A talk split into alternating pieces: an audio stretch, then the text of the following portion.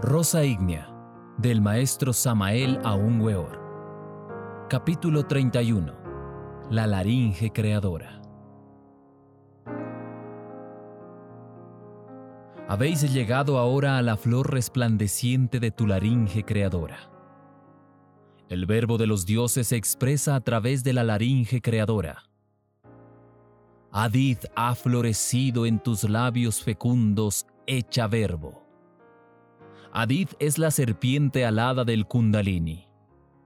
El nombre esotérico del Kundalini es Solu Siji Sig.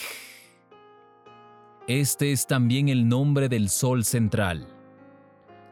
Puede vocalizarse cada una de estas letras en el siguiente orden.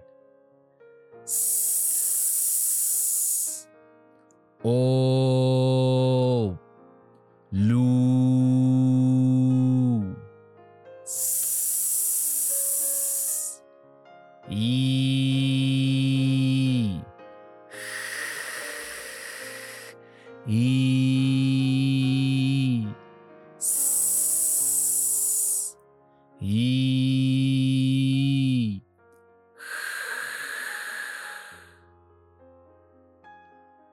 Se vocalizará letra por letra, alargando el sonido de cada letra, tal como aquí lo acabamos de indicar. Lo importante es prolongar el sonido de cada vocal. La S es como un silbido dulce y apacible. Ya la Biblia nos habla de ese sílabo dulce y apacible en los siguientes versículos. Y él le dijo, Sal fuera, y ponte en el monte delante de Jehová. Y he aquí Jehová que pasaba, y un grande y poderoso viento que rompía los montes y quebraba las peñas delante de Jehová. Mas Jehová no estaba en el viento, y tras el viento un terremoto, mas Jehová no estaba en el terremoto. Y tras el terremoto un fuego, mas Jehová no estaba en el fuego. Y tras el fuego un silbido apacible y delicado. Y cuando lo oyó Elías, cubrió su rostro con su manto y salió. Y paróse a la puerta de la cueva. Y he aquí llegó una voz a él diciendo, ¿Qué haces aquí, Elías? Versos 11, 12, 13 del capítulo 19 de Reyes. La S como mantra nos permite salir de nuestra cueva, el centro físico, y entrar en el monte, el plano astral. La vocal S es un mantra para salir en cuerpo astral. Adormézcase el discípulo haciendo resonar con sus labios el sonido dulce y apacible de la S. Y cuando ya se halle en ese estado de transición de la vigilia al sueño, levántese de su cama y salga de su cuarto, en dirección a la iglesia gnóstica. Allí nosotros le enseñaremos e instruiremos en la sabiduría divina. Empero debemos aclarar a nuestros discípulos que esta explicación que acabamos de dar debe traducirse en acción inmediata. Debe el estudiante levantarse de su lecho con tanta naturalidad como lo haría un niño que no supiera ocultismo. No es práctica mental y debe traducirse en hechos concretos, como cuando se levanta uno por la mañana a tomar el desayuno. La vocal S tiene un poder terrible. La vocal S es la runa SIG, y cuando la vocalizamos se producen rayos en la atmósfera interna que tiene el poder de despertar el kundalini. El órgano sexual de la futura humanidad divina será la laringe creadora. La garganta es un útero donde se gesta la palabra. El kundalini le da a la laringe todo el poder omnipotente del verbo creador. Lo importante es aprender a manejar el principio femenino de las fuerzas solares. Las fuerzas solares femeninas están simbolizadas por un águila con cabeza de mujer. La magia sexual es el camino. Debemos realizar en nosotros al Cristo para hablar el verbo creador. Empero esto solamente es posible aprendiendo a manipular el principio femenino del sol. Sin embargo, Sabemos que la magia sexual es muy ardua y muy difícil para los hombres de voluntad débil. Y por ello recomendamos a nuestros discípulos practicar primero los ejercicios de la runa Torn para adquirir la fuerza de voluntad que les permita manipular con heroísmo la magia sexual. Este ejercicio que se realiza poniendo el discípulo su mano derecha sobre la cintura o cadera y luego vocalizará las sílabas ti, te, to, tu, ta, alargando el sonido de cada vocal. Enseguida vocalizará el mantra Torn así. Torn.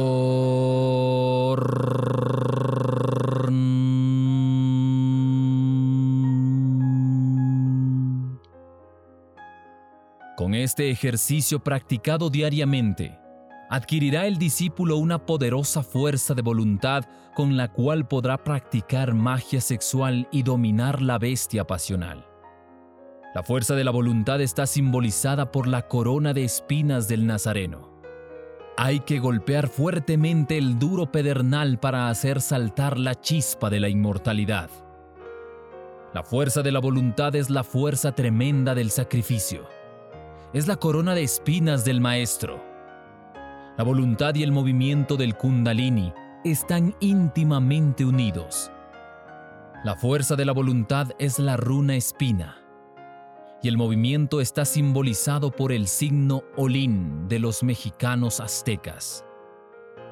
Las runas espina y movimiento encierran el secreto de nuestra liberación. Hay que tener fuerza de voluntad para poner en movimiento el kundalini. Las jerarquías relacionadas con el departamento elemental de los cedros tienen el poder de abrir la puerta de Olín esa puerta está situada en el orificio inferior de la médula espinal, y por ella entramos en los grandes misterios del fuego. El mantra para abrir esa puerta es Torn, que se pronuncia alargando el sonido de cada vocal, así. Torn. El mantra Torn tiene el poder de poner en movimiento el akasha puro, para despertar el kundalini y hacerlo subir a través de cada una de las 33 vértebras de nuestra columna espinal. Este mantra tiene el poder de reforzar el akasha puro dentro de nuestro cordón brahmánico. Olin, el signo sagrado de los indios aztecas, es la puerta de entrada a los grandes misterios del fuego. Los ejercicios de Olin se harán colocando el brazo derecho en la cintura. Luego se bajarán ambos brazos por el lado izquierdo. Y por último, se pondrán sobre la cintura ambos brazos, vocalizando el mantra Torn. Debe vocalizarse haciendo inhalaciones y exhalaciones de aire puro, con la intención de llevar el Cristo vital a cada uno de los siete cuerpos. El signo de Olín está gobernado por el signo escorpión, el cual rige los órganos sexuales. Ya sabemos que todo el poder del kundalini se halla encerrado en el falo y en el útero, y que en la unión de ambos está el secreto para despertar el kundalini. En cierta ocasión, conferenciando con un maestro de la gran jerarquía blanca, Tocó mis órganos sexuales para examinarme. Entonces sentí en todo mi cuerpo como el choque de una descarga eléctrica. Y el maestro se alegró mucho y me dijo, vais muy bien. La naturaleza tiene su origen en el fuego, y todo el poder del fuego se halla encerrado en nuestros órganos sexuales. El maestro Huiracocha en su curso de magia rúnica enseña todas estas cosas, Empero las runas sagradas no son propiedad del maestro Huiracocha, pues este conocimiento es tan antiguo como el mundo y pertenece a las grandes escuelas de misterios internos. No podemos aceptar aquella afirmación del maestro Huiracocha de que los negros ni los amarillos pueden pertenecer a la logia blanca, porque esta es únicamente para la gente de raza blanca. esta clase de perjuicios raciales no podemos aceptarla, porque la logia blanca es universal. En nuestra venerable logia blanca hay maestros de todas las razas. No debemos olvidar que los maestros Moria y Krumheller son de raza amarilla. La raza blanca no es ni superior ni inferior a las otras, sino sencillamente diferente. Eso es todo. Tampoco estamos de acuerdo nosotros con aquel desprecio que Huiracocha siente por la sabiduría oriental. Cristo enseñó tres caminos para llegar a la unión con el íntimo. Cuando predicaba a las multitudes, cuando se exaltaba místicamente, nos mostró el camino de Ramakrishna, el camino de Kempis y el camino de Francisco de Asís. Este es el sendero de Antonio de Padua y de Teresa de Jesús. Este es el sendero místico. Cuando andaba entre publicanos y pescadores y bebedores de vino, con Magdala la prostituta arrepentida, nos mostró el sendero gnóstico. Cuando se retiró a la soledad del desierto, cuarenta días con sus noches, enseñó el camino de la yoga oriental. Los siete rayos de evolución cósmica se reducen a estos tres caminos que mostró el Nazareno. Así pues, no podemos despreciar la sabiduría oriental.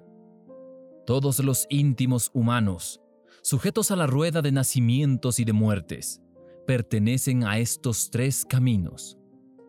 Con todo, sostenemos que la magia sexual entre hombre y mujer es el camino para llegar al nirvana. No podemos aceptar por ningún motivo los prejuicios raciales del maestro Huiracocha. Dios no tiene preferencia con nadie. Todos los seres humanos, sin distinción de raza, sexo, casta o color, son hijos amados del Padre y tienen los mismos derechos. Tampoco podemos aceptar la absurda tesis de Huiracocha, de que es un pecado que un hombre de una raza se case con una mujer de otra raza, y que los hijos bastardos sean hijos del diablo. Reconocemos que el maestro Huiracocha es un gurú de la Fraternidad Universal Blanca, y me consta que es arzobispo de la Iglesia Gnóstica. Pero cuando hizo él esas afirmaciones en su curso de magia rúnica, se equivocó lamentablemente. No hay duda de que si el gurú Huiracocha tuviera cuerpo físico rectificaría esos errores, porque del hombre es el errar y del necio permanecer en el error. Sed tú, oh Hadid, el secreto gnóstico de mi ser, el punto céntrico de mi conexión y florece en mis labios fecundos hecho verbo. Cuando el kundalini del cuerpo mental llega a esta rosa ígnea de la laringe creadora, resuena en los mundos internos una trompeta del templo y entramos en él para celebrar la fiesta. Todos los seres humanos, blancos, negros, amarillos, rojos, cobrizos, tienen derecho a hablar el verbo de la luz y de formar parte de la gran fraternidad universal blanca, porque todos somos hijos muy amados del Padre. Dios no tiene preferencia con nadie. De la propia manera cuida al hombre y a la hormiga, al ave y al reptil. Dios no tiene prejuicios raciales y ama con un amor infinito a todos sus hijos sin distinción de raza, sexo, casta o color. Debemos amar a todos los seres humanos, dar hasta nuestra última gota de sangre por todos nuestros hermanos de esta gran familia humana. A mí me critican los malvados porque enseño a la humanidad la doctrina secreta de los gnósticos. Difundo todas las enseñanzas esotéricas para salvar a todos mis hermanos de la humanidad. Todo lo que yo sé es para mis hermanos y estoy dispuesto a enseñarles las cosas más sagradas del universo para que entren al Edén, como yo entré.